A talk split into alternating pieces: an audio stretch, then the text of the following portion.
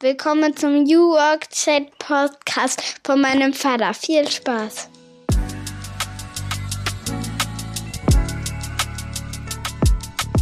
Und damit moin moin und schöne Grüße aus Rostock City.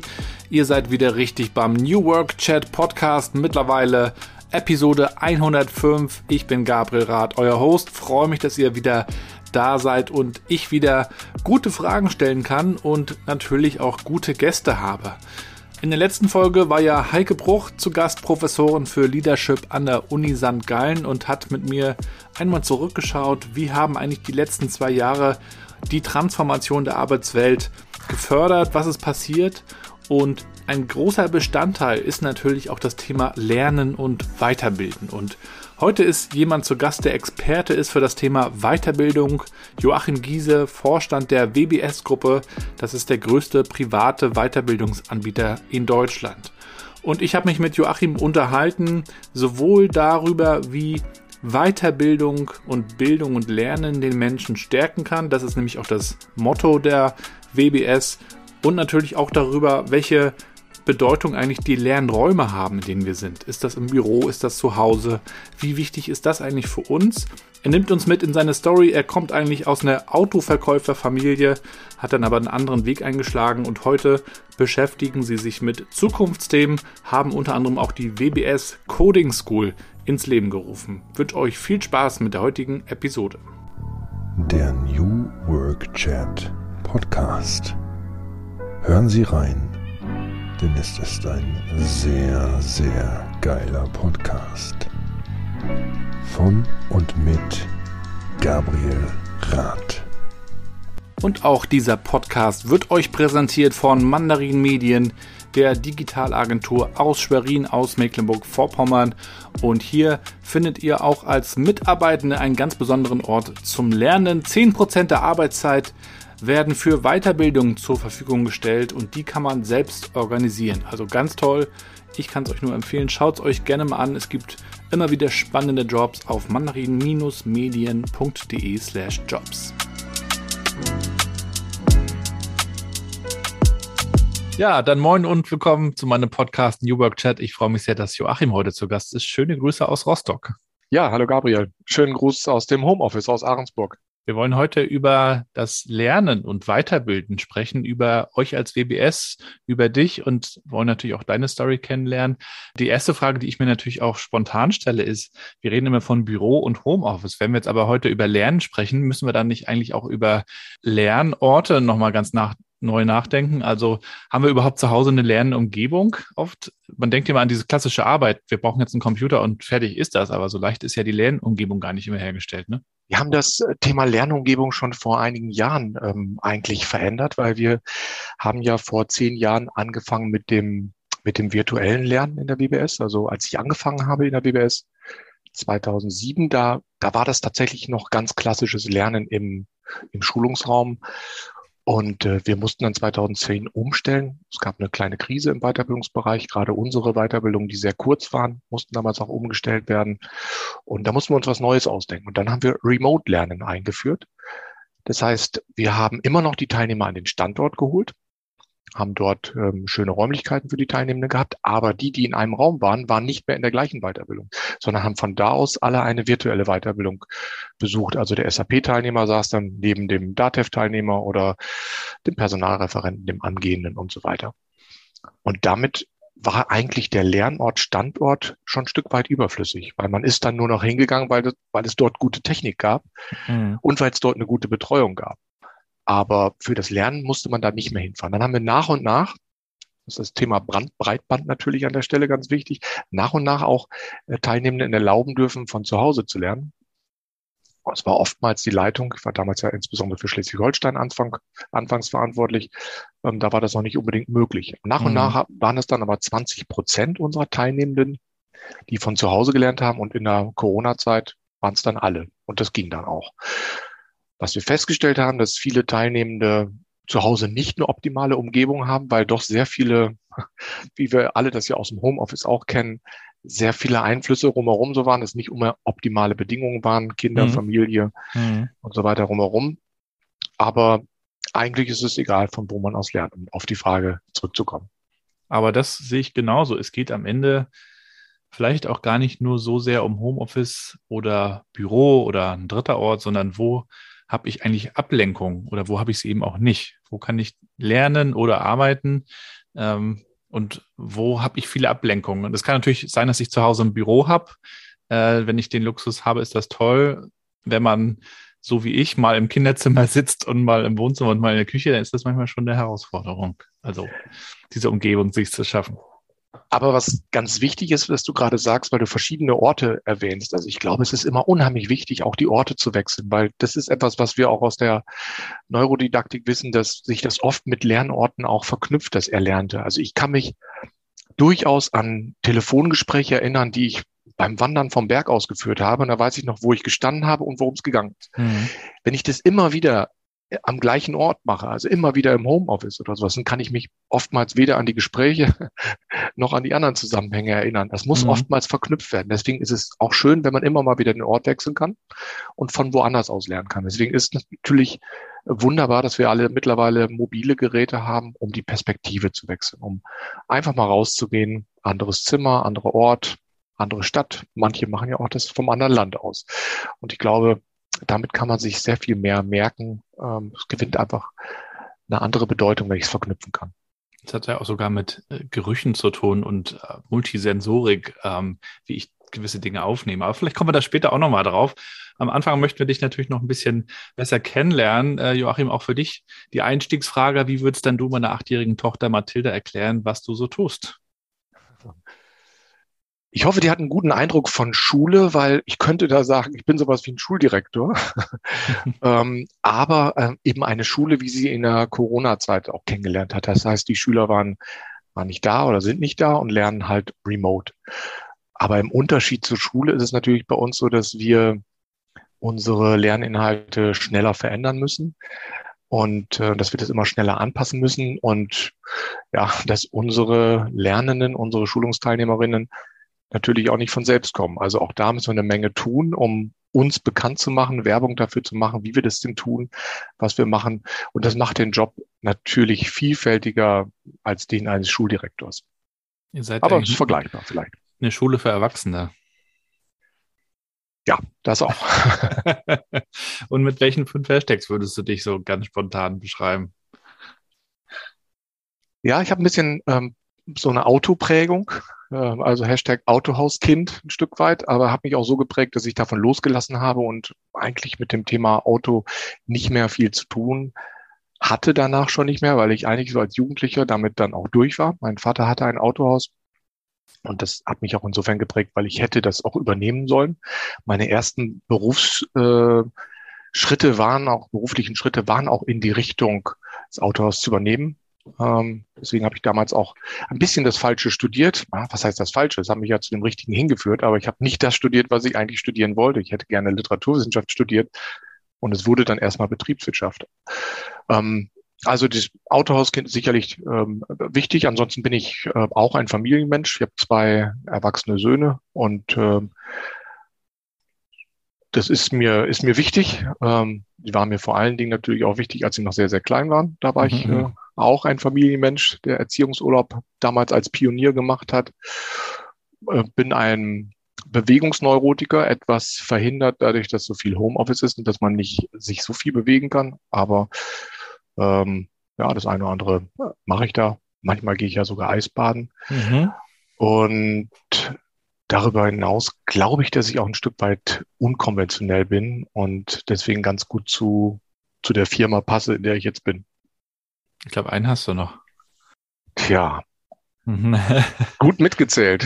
Der fünfte kommt später noch. Ja, ja, du hast das ganz geschickt gemacht, immer noch so mit Erklärung, aber du musst uns noch einen fünften geben. Ähm, ja, wenn ich sage, äh, unkonventionell, aber gleichzeitig auch äh, Stetigkeit ist bei mir auch drin. Und das ist mir auch, auch ganz wichtig. Auch in dieser, in dieser Branche, die sich so stark verändert ständig. Als erstes würde mich natürlich interessieren, wie hast du eigentlich als Kind gelernt und die, vielleicht auch sogar die Schule er, erlebt? Also ich habe ähm, auch da war ich, glaube ich, schon ein bisschen unkonventionell als Kind. Also ich habe ähm, eigentlich ab der dritten Klasse, da, das, da darf deine Tochter jetzt nicht zuhören, ab der dritten Klasse keine Hausaufgaben mehr gemacht. Die, die hört immer nur am Anfang zu. also ab dritte, vierte Klasse habe ich keine Hausaufgaben mehr gemacht. Ich habe die, ähm, ich habe mich dann eigentlich immer dann gemeldet, wenn sich auch ganz viele andere gemeldet haben und ich wusste, ich habe mich sowieso immer gemeldet, bin gar nicht mehr drangekommen, weil ich habe es dann oft gewusst, anfangs so und dann habe ich gedacht, kann mich auch melden, auch wenn ich es nicht gemacht habe. Oder ich habe meinen Kram dann schnell nochmal abgeschrieben, äh, unterwegs von irgendjemand anders. Also ich habe da relativ wenig Angst gehabt, immer gutes Vertrauen gehabt in das, was ich da so, äh, was ich da so lerne dass ich das auch wiedergeben kann, wenn es denn sein muss. Und habe aber auch gleichzeitig großen Spaß dran gehabt. Also mir hat, äh, mir hat alles Freude gemacht, was man so lernen konnte in der Schule und war da immer sehr offen und habe mich auch, auch dann immer für den Blick über den Tellerrand durchaus interessiert. Das heißt, ähm, eigentlich war der Schultag für mich auch nicht unbedingt mittags zu Ende, sondern danach habe ich mich äh, anfangs sehr stark in Romane und, äh, und so weiter gestürzt. Also ich hatte mal irgendwann als Schüler tausend, tausend Bücher schon, tausend äh, Belletristik-Romane zu Hause, auf die ich irgendwie ganz stolz war, dass diese tolle Sammlung dann schon hatte oder habe auch mal ganze Osterferien im Bett verbracht und glaube ich, sagen wir mal meinen Rekord in 14 Tagen 21 Bücher verschlungen. Wow. Aber ich hatte noch soziale Kontakte. Das war also, das war tagsüber. Und ja, mit der Bibliothekarin. genau. Nein, ich bin dafür immer zum Flohmarkt gefahren, habe mir da günstiger Bücher besorgt. Es gab bei uns auch im Ort in Rostock-Warnemünde eine Kinderbibliothek, in die wir immer gegangen sind. Und ähm, da haben wir uns dann auch eins nach dem anderen ausgeliehen und später gab es dann auch VHS-Kassetten. Dann hat man immer Ärger bekommen, wenn man die nicht zurückgespult hatte. Aber das ist ein anderes Thema. Aber du bist ja sozusagen unternehmerisch geprägt eigentlich, wenn zumindest die Idee mal bestand, dass du diese Autohausgeschichte fortführst. Hast du das auch in deiner Kindheit erlebt? Denn oft ist es ja so, und so habe ich es auch in dem Podcast hier kennengelernt, dass eine unternehmerische Prägung je nachdem, wie stark sie ist, aber auch oft dazu führt, dass man selber was unternehmen will. Ja, ich glaube, das hat mich sehr stark geprägt. Also ich bin, äh, sagen wir mal so ab dem 13., 14. Geburtstag ähm, ganz bewusst so als ähm, der Nachfolger meines ähm, Vaters durchaus auch präsentiert worden, obwohl das war natürlich damals auch noch in langer Ferne. Mein Vater ist 40 Jahre älter als ich. Und äh, das war dann schon klar, wenn ich in das Unternehmen gekommen bin. Und wir waren alle sehr verwachsen mit dem Unternehmen, sind natürlich auch immer da gewesen. Es waren 70 Mitarbeitende, insofern auch gar nicht so klein. Und ähm, das prägt auch das Bewusstsein, wenn man da als der Junior dann auch schon angesehen wird und ich habe dann aber auch immer gearbeitet dort. Ne? Das war aber schön. Mein Vater hat äh, mich da nicht auf den Sockel gehoben. Ich habe äh, Autos geputzt in den Sommerferien oder Fensterscheiben geputzt und solche Geschichten. Hast ähm, du auch mal eins verkauft, wenn da mal so ein Interessent vorbeischlendete? Nein, das konnte ich nicht. Damals, damals sowieso nicht. Hätte mir auch keiner geglaubt. Ähm, aber ich habe sie hübsch gemacht. Ja, dann sind, war ich stolz darauf, dass die Autos dann gut verkauft werden konnten, weil die die Reifen, die ich anstreichen musste. Also man hat damals noch Reifen angestrichen und Felgen. Und das hat ähm, durchaus dabei geholfen. Aber ich bin geprägt worden. Ich habe meinen meinem Vater natürlich sehr über die Schulter geguckt, wie er so arbeitet und wie er so wirkt. Habe aber auch bei mir so eine so eine Dissonanz damals auch schon entdeckt. Habe gesagt, so könnte ich es eigentlich nicht, so will ich es eigentlich nicht. Also der war ein Stück weit Patriarch, ähm, aber auch durchaus positiv, sehr wertschätzend gegenüber seinen Mitarbeitenden. Der konnte auch der, der wusste auch, wo die Leute, wie die Leute wohnen, wie die Leute leben, wie es ihnen geht. Es war Gut, halt der gute auch, König. Ja, also er hat die Leute auch besucht und das, der hat auch ein gutes Verhältnis zu denen mhm. äh, gepflegt. Aber dann war das doch immer so ein Stück weit vielleicht Jovialität, die dabei war, ähm, die mir jetzt nicht so behagt hätte. Ich habe mich auch ein bisschen in dieser kleinen Stadt Papenburg ein bisschen gefangen gefühlt. Deswegen war auch für mich die Entscheidung des Autors nicht zu übernehmen auch geprägt davon, dass ich nicht in dieser Kleinstadt leben wollte. Also ich wollte dann schon raus aus der Welt und ein bisschen was anderes machen. Du geht's ja, glaube ich, vielen so, dass ähm, gerade auch an der Stelle, wenn man in die Arbeitswelt kommt, man vielleicht auch unbewusst den Spuren der Eltern folgt. Manchmal wird man da auch reingedrückt, reingestoßen nicht alle sagen dann Nein und machen was anderes oder was eigenes. Ähm, wie erlebst du das auch aus Sicht ähm, der WBS? Ihr bildet ja auch weiter, auch bringt auch Leute weiter, die in Arbeit sind, bringt sie in neue Arbeit. Geht es ja auch vielleicht ein Stück weit darum, sich erstmal zu fragen, was man selber überhaupt möchte, ne? Ja, das ist natürlich immer Teil der, der ersten Beratung, die wir auch äh, sehr ernst nehmen und die manchmal auch sehr umfangreich sein können, dass man erstmal ein bisschen in das Leben eintaucht von den, von den Menschen, die man berät. Und das durfte ich als Standortleiter ganz am Anfang bei Lübeck einen Standort gegründet und war da erstmal ziemlich alleine und fand das immer enorm spannend, in das, äh, in das Leben, diese Vita dieser ähm, Menschen dann auch mal ein Stück weit einzutauchen und zu hören, was die so, was die bewegt und was man so machen kann und hat dann natürlich aus sich heraus, aus seiner eigenen Lebenserfahrung heraus auch mal Tipps gegeben, wie man das machen könnte und ähm, dann geschaut, was, was kann man den Menschen empfehlen, damit sie sich, damit sie sich weiterentwickeln. Also ich kenne das ja noch aus meiner Schülerzeit, da ist man dann mit, weiß gar nicht, zwölf oder dreizehn oder sowas in der Richtung ins Berufsinformationszentrum gepilgert ins BITS, so hieß das bei uns in Rostock. Und dann gab es da so einen äh, Computer, der war so breit wie tief. Und da hat man dann äh, so Fragen beantwortet. Und am Ende gab es dann einen Ausdruck und da standen dann 15 oder 20 Berufe drauf, die, die man machen kann, so nach dem Motto, die man machen darf, von Gärtner bis, äh, keine Ahnung. Und ähm, da gibt es natürlich heute ganz andere Möglichkeiten. Aber diese Unendlichkeit der Optionen erlebe ich als Vater bei meinen äh, drei Kindern, äh, macht es ja auch nicht immer so leicht. Ne? Ja, und das Spannende ist ja, man hört immer von dieser Unendlichkeit der Optionen und am Ende machen Kinder dann oftmals doch das, was die Eltern machen oder was sie so aus dem engeren Kreis hören oder diese ganz bekannten Berufe. Also es gibt tausende von Berufe, wenn nicht zehntausende. Und es sind dann doch immer Juristen, Betriebswirte, Ärzte und Lehrer. Ähm, die es dann werden sollen. Also diese Vielfalt wird oftmals gar nicht genutzt und wird nicht so wahrgenommen. Also ich habe mir das damals, als meine, meine Jungs ähm, sich überlegt hatten, was sie denn machen, hatte ich mir damals auch schon vorgenommen, ich werde die großzügig unterstützen mit Berufsberatungen, in die ich mich nicht einmische. Mhm. Also ich hatte ja gute Kontakte zu Berufsberatern und habe gesagt, da müsst ihr hingehen, bevor ihr euch falsch entscheidet und mal so richtig zwei Tage Zeit nehmen, um eine gute Berufsberatung zu machen.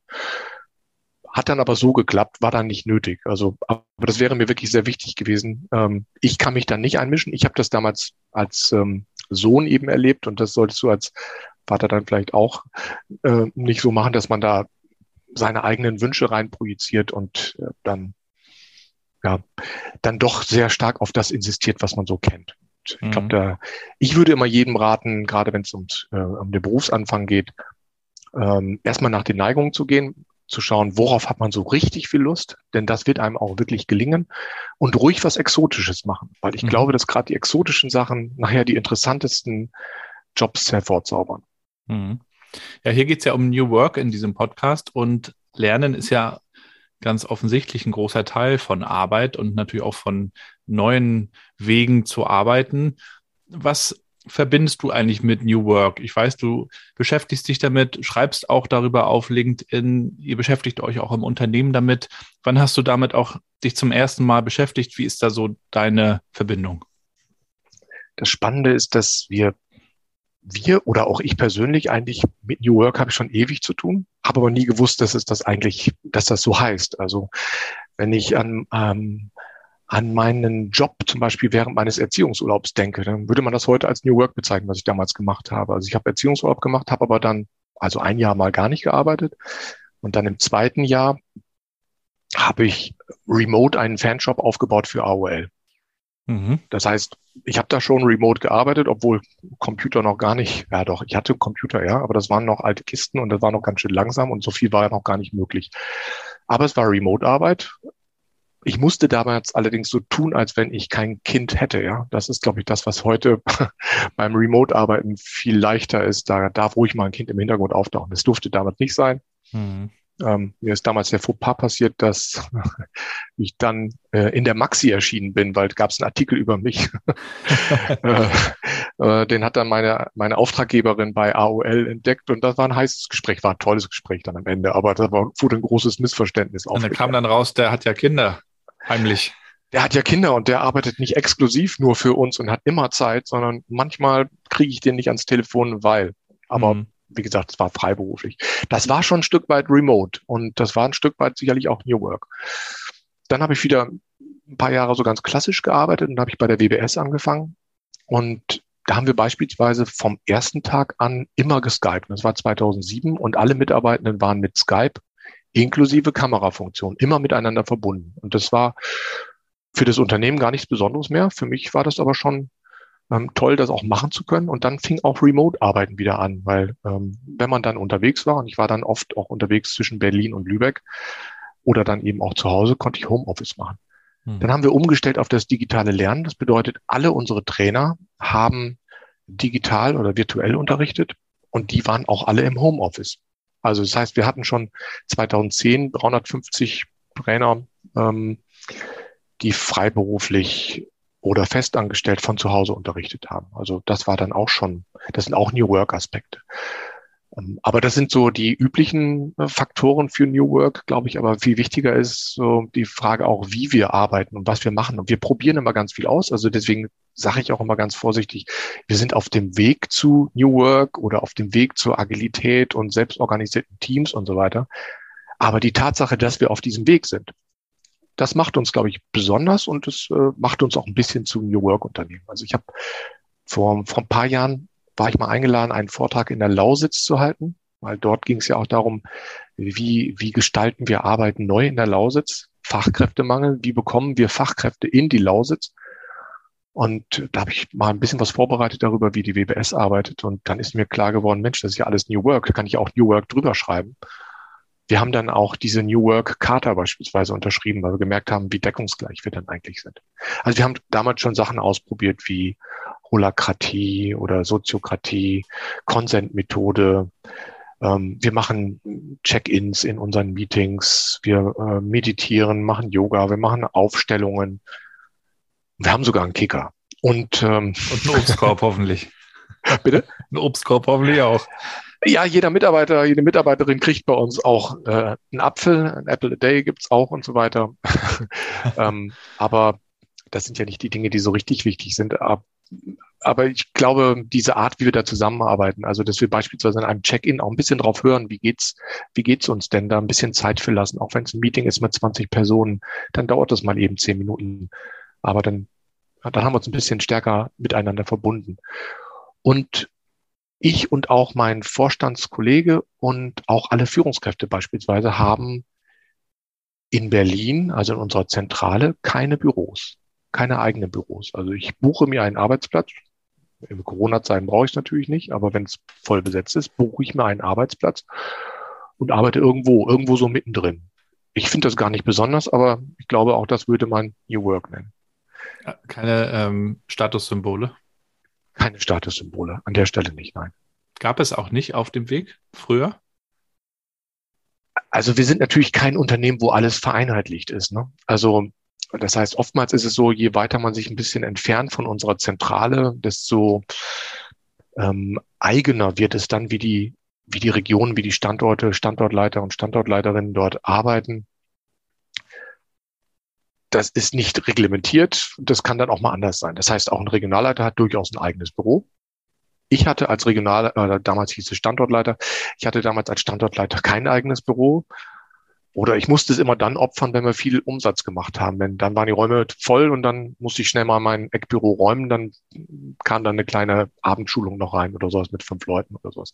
War mir aber immer unwichtig. Mhm. Ich war vor ein paar Tagen in Hamburg ja zu Gast und durfte mir den New Work Harbor anschauen von der New Work SE, in der Xing und Kununu und wie sie alle heißen, residieren, in dem ähm, eindrucksvollen Gebäude, in dem es auch dieses Flex-Desk-Prinzip gibt, dass man sich also morgens überlegt, wo, wo gehe ich hin, was passt heute zu meiner Arbeit. Ich frage mich aber immer nur, ähm, wie man dann doch die, den Arbeitsplatz so attraktiv am Ende gestaltet, dass es doch vielleicht eine emotionale Bindung gibt. Es gibt ja manchmal auch so Kritiker, die sagen, diese ganzen New Work-Geschichten ähm, funktionieren nicht. Es ist ja auch äh, gut, sich mit dieser Kritik mal zu beschäftigen. Und eine Kritik ist ja, die Leute wollen eigentlich gerne ihre, Pflan ihre Büropflanze an ihrem Tisch haben und sie wollen ihr äh, Bild dort stehen haben. Und ähm, gab es diese Wünsche nicht auch bei euch oder fanden das alle gleich total cool? Also erstmal, ich selbst bin eigentlich viel zu unordentlich und deswegen ist es ganz gut, wenn ich nicht einen eigenen Schreibtisch habe, in dem ich so mit der Zeit meine Sachen so verteilen kann. Tut mir ganz gut, dass ich das nicht habe. Aber natürlich gibt es Mitarbeitende, die das brauchen. Und äh, es gibt auch diese festen Büros noch. Nur wir haben, wie gesagt, keine, exklusiven Führungskräftebüros. Also die sind dann in ihren Teams auch mit drin und es gibt ein paar Teams, die sind stationär, weil die hatten zumindest in der Anfangszeit noch sehr viele Akten. Da war das nicht so leicht äh, umzuziehen. Aber andere Teams haben sich mittlerweile so ein bisschen mehr verteilt und manche wissen es auch zu schätzen, dass sie den Arbeitsplatz auch wechseln können, weil nicht jeder liebt Home, äh, nicht jeder liebt ähm, das Großraumbüro, mhm. weil es dann zu unruhig ist. Und wenn man wechseln kann, heißt das, man kann auch mal wohin gehen, wo es ruhiger ist und ich kann mich auch für Projektarbeiten mit anderen zusammensetzen. Also es gibt beides und wir machen auch beides möglich. Also wenn jemand so einen statischen Arbeitsplatz haben möchte und immer von derselben Perspektive aus auf, äh, durch das Fenster gucken möchte, dann ist das auch in Ordnung. Wie hat sich denn eigentlich das Thema Weiterbildung in den letzten Jahren oder Jahrzehnten sogar entwickelt? Es war ja gefühlt früher oft so, dass diejenigen in Arbeit gebracht werden mussten, die nicht in Arbeit waren, vielleicht auch in Zusammenarbeit dann mit der Agentur für Arbeit. Heute betrifft das Thema aber ja alle Unternehmen, auch getrieben durch den Fachkräftemangel. Wie habt ihr diese Entwicklung erlebt und wie habt ihr euch vielleicht auch entlang der Entwicklung selbst entwickelt? Also wir haben ja einen großen Schwerpunkt auf die Qualifizierung von Arbeitssuchenden. Tatsächlich sind bei uns äh, 85 Prozent unserer Teilnehmenden in etwa ähm, arbeits, äh, arbeitslos oder arbeitssuchend, möglicherweise auch Beschäftigte, die in Kürze was Neues machen möchten oder machen müssten. Ähm, insofern ist es immer dieser Bereich gewesen, in dem wir uns bewegt haben.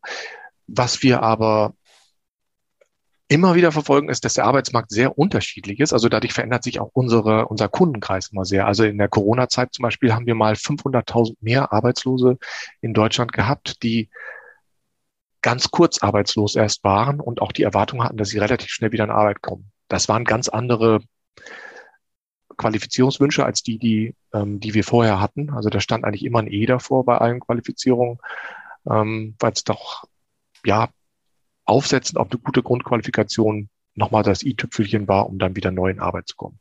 Jetzt erleben wir wieder, dass es ein bisschen anders ist. Also äh, Arbeitslosigkeit ist im Moment etwas wieder dabei, sich ähm, zu, ja, auf so einem Sockel zu zementieren, dass es mehr Leute sind, die lange arbeitslos sind. Da muss man dem Menschen auch wieder anders begegnen.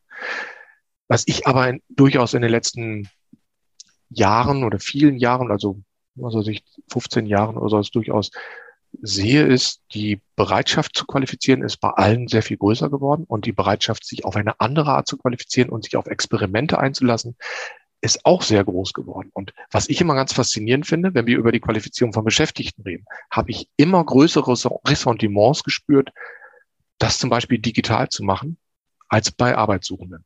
Mhm. Weil bei Arbeitssuchenden war das relativ schnell klar, so vor zehn Jahren, die Agentur für Arbeit kann eigentlich oftmals in der Fläche nur spezielle Angebote äh, finanzieren, wenn diese digital stattfinden. Weil wenn man eine SAP-Weiterbildung machen möchte, dann muss man dafür entweder äh, in die nächste größere Stadt reisen oder man nimmt am virtuellen Klassenzimmer teil. Und das wussten die. Die Bereitschaft, das mitzumachen, war sehr viel höher. Ich muss tatsächlich sagen, zwischendurch ähm, war ich immer etwas frustriert von von den Unternehmen, die das sehr viel stärker abgelehnt haben, gesagt, nein, nein, also die Leute müssen irgendwo hin und ich muss wissen, was die da machen. Das muss ein Stück weit auch beaufsichtigt werden und so weiter. Ähm, die waren da gar nicht so weit vom Mindset her wie, äh, wie Arbeitssuchende selbst. Mhm. Also wir waren tatsächlich experimentierfreudiger. Gleichzeitig muss man sagen, virtuelle Weiterbildung gelingt natürlich immer dann ganz gut, wenn man ein bisschen mehr Zeit hat, sich in das Medium reinzufinden. Also wenn man ein paar Tage mehr Zeit hat oder Wochen oder Monate Zeit hat, ist es leichter als das, was oftmals die Firmenseminare möchten, nämlich dass der Mind Change schon am ersten Tag kommt. Und am ersten Tag beschäftigt man sich, ähm, damals zumindest noch, ähm, als wir noch nicht alle so gut damit unterwegs waren, beschäftigt man sich am ersten Tag erstmal mit dem Medium selbst, ja. Also wenn es mhm. sehr kurz ist, war die Erwartung, das soll doch bitte in Präsenz stattfinden, damit wir da nicht auch noch Zeit verbrauchen. Ihr habt auf eurer Website einen, einen schönen Satz, wie ich finde. Wir stärken Menschen durch Bildung. Auch das hat ja mit New Work zu tun. Da geht es ja auch darum, dass Arbeit den Menschen eigentlich stärken soll, also auch kann. Mhm. Für mich geht es da ja auch ganz viel darum, zu schauen, was raubt mir Energie, was gibt mir Energie und sich mal anzuschauen, was habe ich eigentlich getan, sich da, da auch mal zu reflektieren. Ähm, mich würde natürlich auch interessieren, wie, wie du das ganz persönlich machst. Also wie lernst du, wie bildest du dich weiter für deinen Job, für zukünftige Themen? Ähm, nutzt du auch quasi Hybrid Learning oder schnappst du dir dann auch lieber das Buch, so wie früher? Ist es der Mix? Bestimmt ist es der Mix.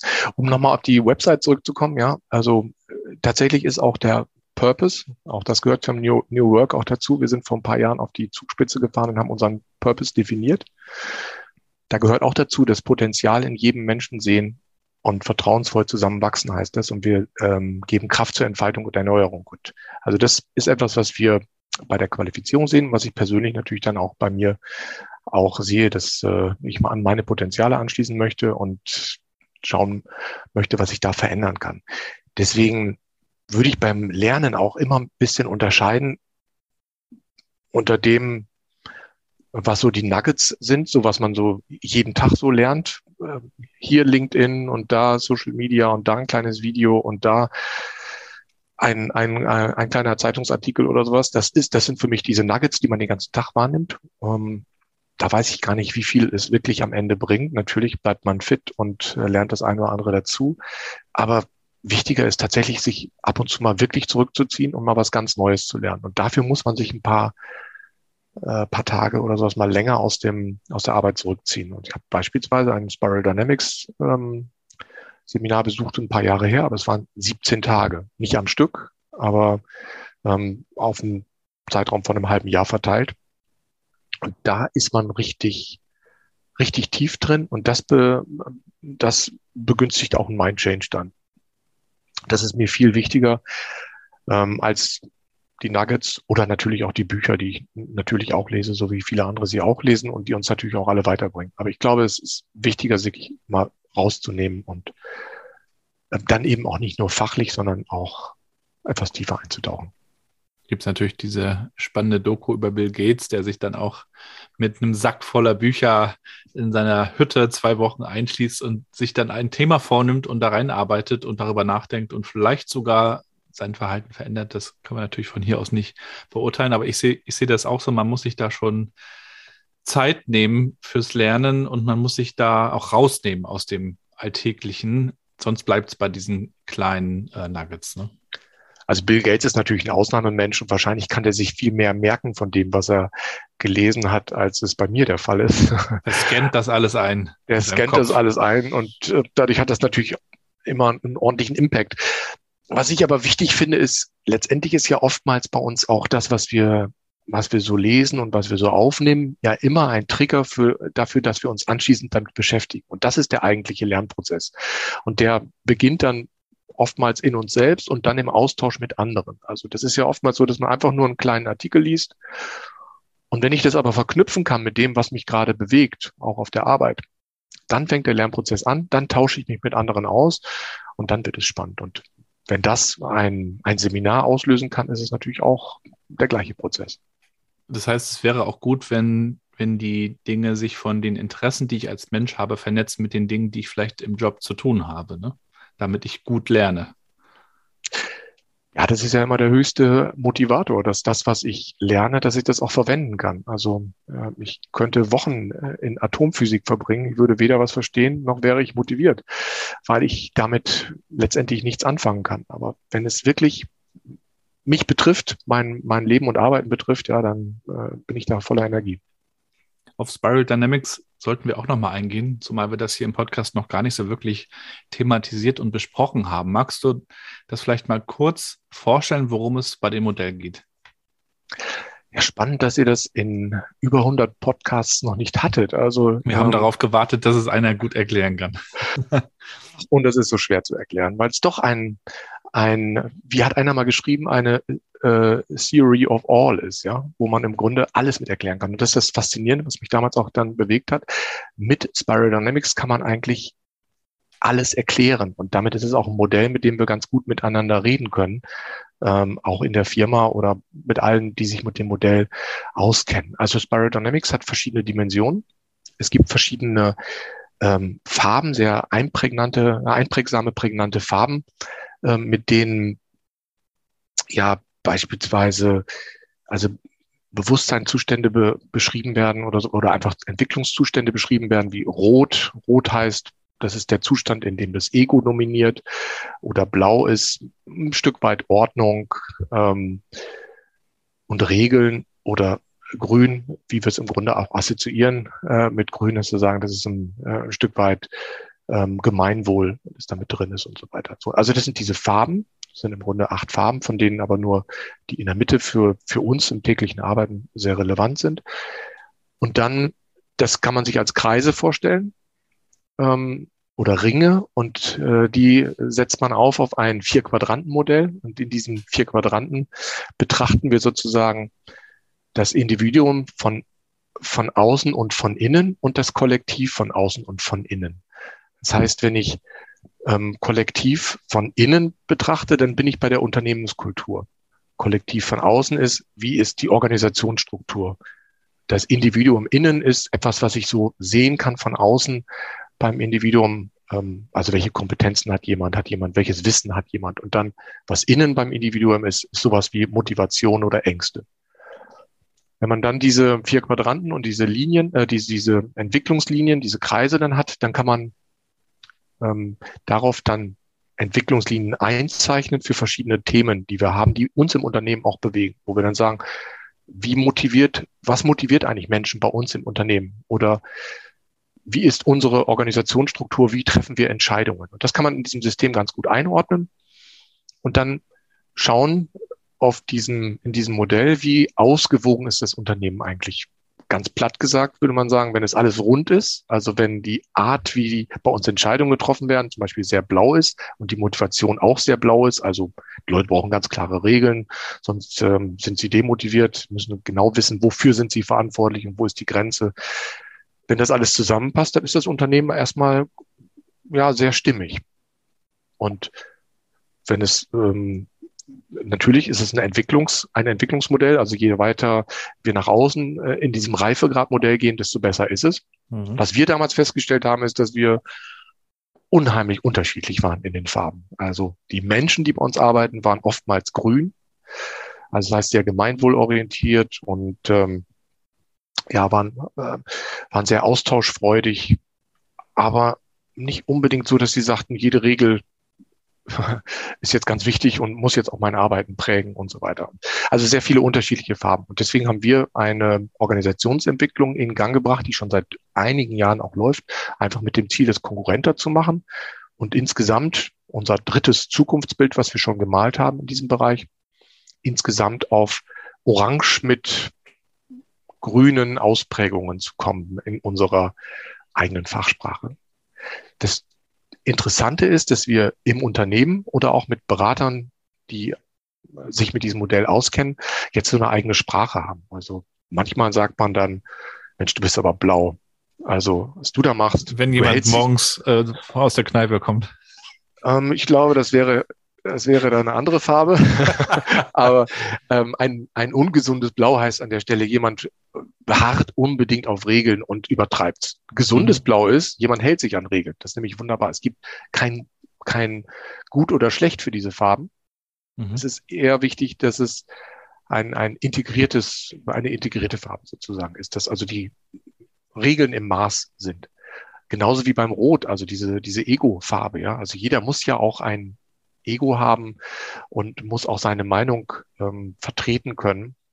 Aber er sollte nicht gleich cholerisch sein. Mhm. Das ist der Unterschied zwischen dem integrierten oder dem guten Rot oder dem nicht integrierten. Ihr seid ja nun ein doch recht großes Unternehmen. Ich erlebe das auch, ich muss sagen, leider eher bei den größeren, dass man sich mit Organisationsentwicklung beschäftigt. Ich erlebe das im Mittelstand schon eher selten. Startups tun das noch manchmal, die sind ja auch sehr speziell. Hm. Erlebt, siehst du das auch so und wie kann man vielleicht auch dafür sensibilisieren, dass sich das lohnt? Also ich schaue eher neidvoll auf kleinere Unternehmen, weil ich denke, da ist Organisationsentwicklung so leicht möglich. Also wenn man sich da neue Betriebssysteme anschaut, wie, wie Holakratie oder ah, wie das bei Burzorg, dieses neue Modell, äh, holländische Pflegeunternehmen und so weiter ist, wo, ähm, so wie die arbeiten, dass das viel schneller umzusetzen ist, wenn man noch im Wachstum begriffen ist. Wenn man aber eine, eine Organisation verändern möchte und dann hat man über 1500 Mitarbeitende, ist es sehr viel schwerer. Mhm. Also insofern kann ich gar nicht den Tipp an die kleinen Unternehmen geben. Ich könnte höchstens sagen, ich würde mich freuen, wenn die kleinen Unternehmen da Mut haben, weil es geht schneller. Und die großen Unternehmen müssen oftmals eben das so professionell auch betreiben, weil es ein jahrelanger Prozess ist und ein sehr schwieriger Prozess ist und einem auch klar sein muss, dass nicht alle mitgenommen werden und äh, vielleicht an der Peripherie der eine oder andere dann noch ein bisschen länger ähm, braucht, bis er, bis es dort auch angekommen ist. Weil das würde ich jetzt bei uns nicht unbedingt so sagen, aber generell ist das einfach so ein Effekt, das natürlich dauert, alle mitzunehmen. Mich mit äh, einem Mitarbeitenden des amerikanischen Softwareunternehmens HubSpot unterhalten. Und die betrachten Unternehmenskultur wie ein Produkt, haben sie mir erklärt. Also natürlich nur in einer Analogie, aber sie sagen, es ist uns so wichtig, dass sich jemand darum kümmern muss und dass wir es entwickeln wollen, auch wenn wir es nicht direkt beeinflussen können. Es entsteht ja mehr oder weniger als Ergebnis. Ich weiß, dass ihr euch ja auch mit eurer Kultur beschäftigt und dass euch das auch ganz wichtig ist. Und es wird auch gerade ganz viel darüber geschrieben in den Medien. Trotzdem ist es irgendwie auch für viele nicht zu greifen.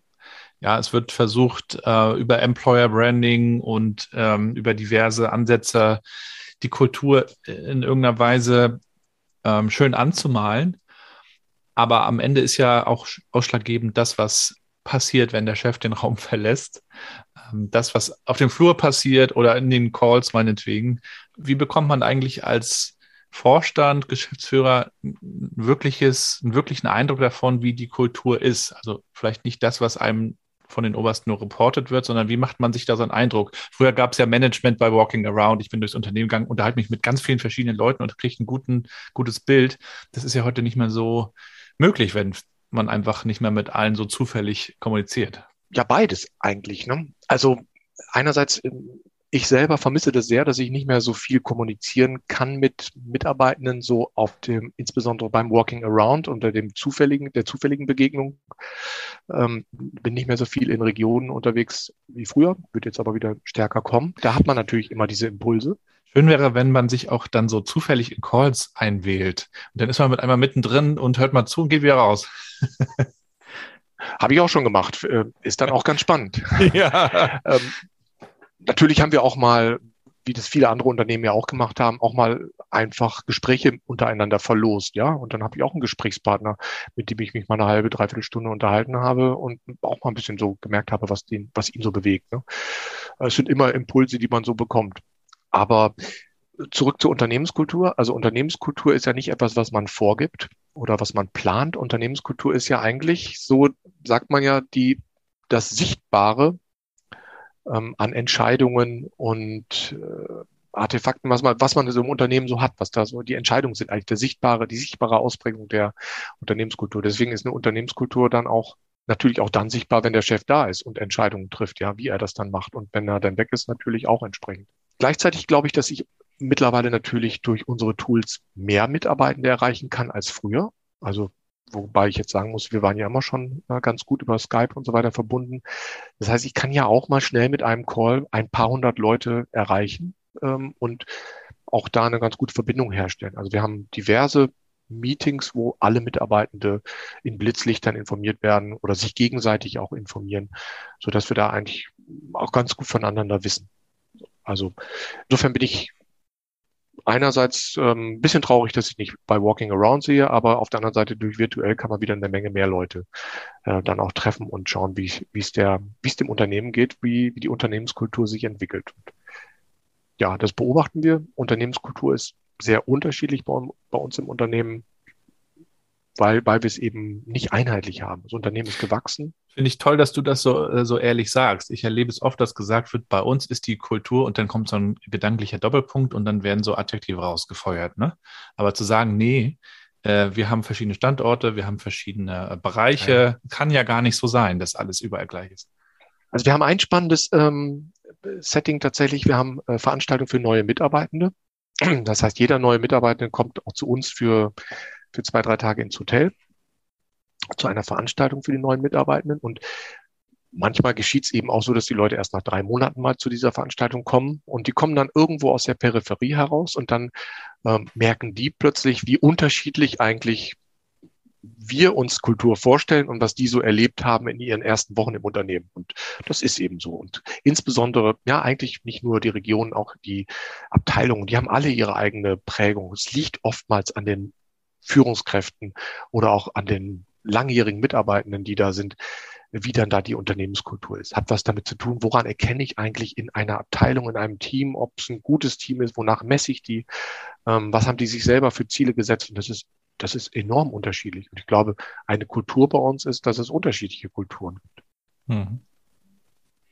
Und insbesondere die Standorte, das ist immer interessant, weil die sind bei uns manchmal entstanden dadurch, dass äh, die aus einem anderen Unternehmen zu uns übergegangen sind. Und selbst wenn das 20 Jahre her ist, merkt man, ja, Mensch, das ist eher ein Standort, der Akademiker angesprochen hat immer, oder das ist ein Standort, wo mir Sprach- und Migrationskurse waren, oder das ist ein technisch geprägter Standort. Das hält sich, auch, auch wenn die Menschen gar nicht mehr ähm, die sind, die da am Anfang gearbeitet haben. Man kann über euch auch lesen von eurem Sinn, eurem Spirit und eurer Strategie. Strategie ist ja gar nicht mehr so einfach zu entwickeln in einer Welt, die unvorhersehbar ist und gefühlt auch immer ja, undurchsichtiger wird, auch durch Krisen, die uns begleiten und beschäftigen. Was sind dann so die, die größten Herausforderungen, die ihr vor euch seht? Also wir, wir haben tatsächlich in den letzten Jahren eher an unserer Strategie gearbeitet, weil wir gemerkt haben, wir brauchen doch, ähm, wir brauchen doch so eine strategische Ausrichtung. Das heißt, wir haben Handlungsfelder, ähm, an denen wir äh, uns ausrichten. Also Handlungsfelder wie, wie digitalisieren wir unsere, ähm, unsere Leistung gegenüber dem Kunden, aber auch natürlich unser internes Arbeiten, aber auch so das Thema, wie ist die Sicht auf den Mitarbeiter, kompetenzorientierte Weiterbildung. Ähm, das sind also auch Themen, die, die uns an der Stelle ganz wichtig sind. Ja, aber wir erleben, dass ähm, der Weiterbildungsbereich von außen betrachtet ist das ja ein relativ stabiler Bereich. Wenn man drin ist in der Branche, merkt man, das ist, da ändern sich die Rahmenbedingungen alle zwei Jahre, aber mal so richtig komplett. Ähm, dass wir vor allen Dingen einfach ja eine gewisse Resilienz äh, entwickeln müssen gegenüber diesen Veränderungen und äh, einfach flexibel und anpassbar sein müssen. Und da müssen wir tatsächlich oftmals unser gesamtes Portfolio immer mal wieder anpassen. Ja, und ihr beschäftigt euch natürlich auch mit der Zukunft, mit zukünftigen Berufen, denn wir wissen ja, es werden auch eine Menge Berufe wegfallen. Wir werden sehen, welche das am Ende sind. Gibt es ja dann immer alle ein, zwei Jahre diese Horrornachrichten in der Presse, wo dann alle Angst bekommen und sich fragen, ob ihr eigener Job betroffen sein wird. Das werden wir alles erleben, aber ihr tut auch was dafür, dass man sich weiterbilden kann in äh, vermeintliche Zukunftsfelder. Ihr habt nämlich die WBS Coding School ins Leben gerufen. Erklär mal, was bietet ihr da an? Ja, die Coding School nimmt natürlich erstmal Themen in Angriff, die zukunftsfähig sind. Das heißt, ähm, ja, Learn to Code, wie die, wie die auch schreiben. Das heißt, da ähm, werden diverse interessante Programme ähm, zum App-Entwickler und äh, ja, was auch immer dort gecodet wird. Wichtiger finde ich eigentlich neben dem Inhaltlichen, wie dort gearbeitet wird. Und das ist so, dass wir dort ähm, insgesamt zwölf oder dreizehn Wochen Zeit haben und neun Wochen davon in der Regel, jetzt mal abgesehen von Corona, da gab es dann immer mal wieder andere Regeln, neun Wochen ähm, wie im Homeoffice gearbeitet wurde, remote gearbeitet wurde an den Projekten, aber in einer sehr festen Gruppe und oftmals auch mit ähm, sehr fest zugeordneten Trainern, so dass da auch eine gute, eine gute Zusammenarbeit gibt. Und dann die letzten Wochen, insbesondere die letzten drei Wochen, wird dann an Projekten gearbeitet, an äh, Projekten, die auch für, für, für Firmen reale Projekte sind. Daran wird dann gearbeitet und das sind, glaube ich, für die Menschen dort sehr, sehr spannende Wochen. Ähm, bis hin zur Präsentation dieses Projektes auch vor externen Gästen, die dann sind. Und das ist ein ganz anderes, äh, ein anderes Zusammenarbeiten an der Stelle. Ähm, Im Übrigen Englisch. Ähm, ich glaube, jetzt gibt es die ersten Angebote auch auf Deutsch, aber am Anfang war das immer auf Englisch. Und das ist ein Angebot, was gefördert werden kann, aber auch von vielen Selbstzahlern oder auch Firmen wahrgenommen wird. Hm. Ja, spannend. Ähm, vielen Dank für den Einblick in deine und in eure Arbeit. Du berichtest ja auch darüber auf deinem LinkedIn-Profil, das wir natürlich auch gerne nochmal verlinken möchten. Äh, aber da auch nochmal abschließend nachgefragt, ähm, wie wichtig ist dir auch dieser Kanal, möglicherweise auch in Richtung Mitarbeitende? Der Kanal LinkedIn. Mhm. Ja, ich finde das ganz spannend, weil ähm, tatsächlich alles, was man auf LinkedIn als ähm, Vorstand publiziert wird, natürlich auch von den Mitarbeitenden gesehen. Und für mich ist das mittlerweile genauso wichtig, nach innen zu kommunizieren wie nach außen. Und ich glaube, das sollte man auch nicht so deutlich trennen. Und ähm, ähm, es macht auch Spaß, wenn man in der WBS auch bunkermützenär ähm, auch kommunizieren darf. Äh, da brauche ich mir jetzt keine Gedanken darüber zu machen, wie wirkt es denn auf die Mitarbeitenden. Das macht Spaß, aber ich kann Leute ganz gut erreichen damit. Also genauso gut wie in unserem Social Intranet, das wir selber, das wir auch innen haben. Äh, ich glaube, mittlerweile kommuniziere ich wahrscheinlich auf LinkedIn mehr als ähm, in unseren WBS for You. ja, ja, also äh, finde ich toll. Ähm, viel Erfolg dabei weiterhin und natürlich auch viel Gesundheit bei allem, was ansteht. Ähm, wir sind ja auch mitten in einer schwierigen Zeit. Es kommen viele ukrainische Geflüchtete zu uns und äh, haben natürlich auch Bedarf, in Arbeit zu kommen, sich möglicher weiter, möglicherweise weiterzubilden. Ist das auch schon äh, so, ein, so ein Thema, mit dem ihr euch beschäftigt? Ja, natürlich. Also wir ähm, haben ja neben der Weiterbildung, über die wir jetzt gesprochen haben, so digitale Weiterbildung, haben wir natürlich auch die sogenannten BAMF-Kurse an vielen Standorten, an äh, drei insbesondere, so schwerpunktmäßig, dann gibt es ein paar, die haben das auch noch im Programm. Das haben wir immer schon gemacht. Es war zwischendurch ein bisschen auf kleinerer Flamme. Wir haben zwischendurch vor allen Dingen auch mal versucht, das auch digital anzubieten. Ähm, das ist etwas, was wir auch jetzt gerne noch mal stärker machen möchten. Es ähm, ist äh, im Moment genehmigt vom BAMF sozusagen, das zu machen, aber nicht, nicht unbedingt dauerhaft. Ich glaube, das sollten wir dauerhaft etablieren, weil das natürlich gerade für die äh, Geflüchteten, die jetzt nicht unbedingt von 8 bis 15 oder 8 bis 16 Uhr in eine Schule kommen möchten, sondern das äh, irgendwo mit ihrem Leben dann auch verbinden möchten, äh, möchten wir das anbieten. Das halten wir für sehr, sehr wichtig. Und da machen wir einiges. Wir haben klassische BAMF-Kurse. Ich habe auch schon gehört, dass die ersten schon gestartet haben oder ähm, jetzt auch demnächst starten. Hatten aber auch gerade ein interessantes Gespräch mit einer ukrainischen Geflüchteten, die selber eine Sprachschule betrieben hat, die für uns auch Kurse anbieten wird. Und da schauen wir, dass wir noch mehr machen. Darüber hinaus machen wir natürlich vieles, was andere Firmen auch machen. Darüber sollte man gar nicht so wahnsinnig viel reden, aber dass auch oft Initiativen von unseren Beschäftigten da sind, die mal einen Bus gefüllt haben mit, mit Waren, die dann in die Ukraine gebracht worden sind und dann mit äh, ukrainischen Geflüchteten zurückgekommen sind. Das geht uns so wie anderen. Uns geht es auch so wie anderen übrigens, dass wir äh, Programmierer aus der Ukraine beschäftigt haben in einem Nearshore-Team. Einige von denen sind geflüchtet, insbesondere die äh, Frauen natürlich dort und arbeiten jetzt von, von Pomritz aus, einem, äh, einem Ort, ja, den wir selber auch betreiben, wo man auch wohnen kann, äh, in, eine, in der Nähe der polnischen Grenze.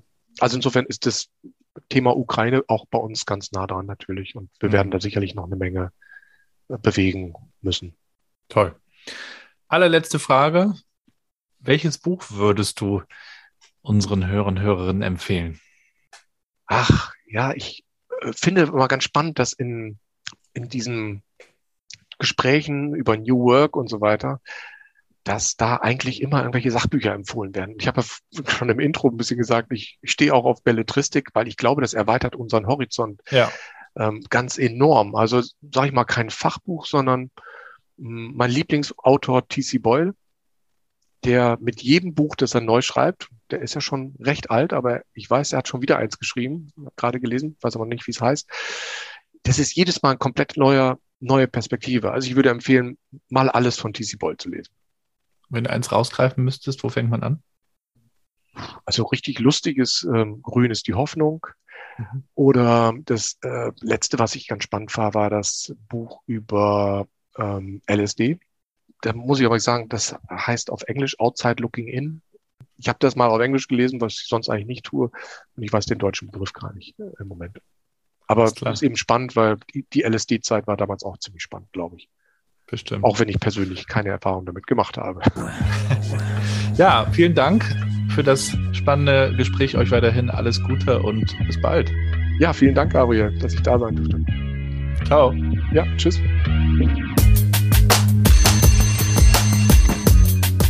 Und damit sind wir auch schon wieder am Ende der heutigen Episode mit Joachim Giese. Alle Links zu seinem LinkedIn-Profil und zur Webseite gibt's natürlich wie immer in den Show Notes.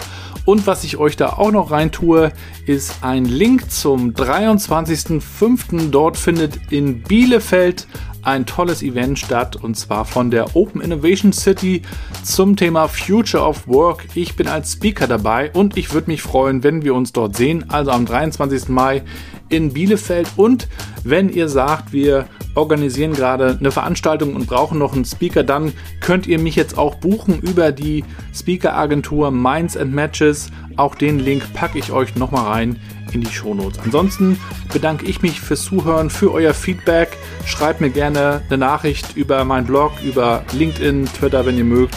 Würde mich freuen, von euch zu hören. Wenn ihr Tipps habt, Empfehlungen, wer hier nochmal mit mir sprechen sollte, auch dann kommt gerne auf mich zu. Ich freue mich auf jeden Fall schon auf die nächsten Ausgaben und wünsche euch im Sinne der heutigen Folge ein fleißiges Lernen, ein gutes Weiterbilden und wir hören uns in der nächsten Woche am Freitag, so wie immer. Macht's gut, bleibt gesund und bleibt connected.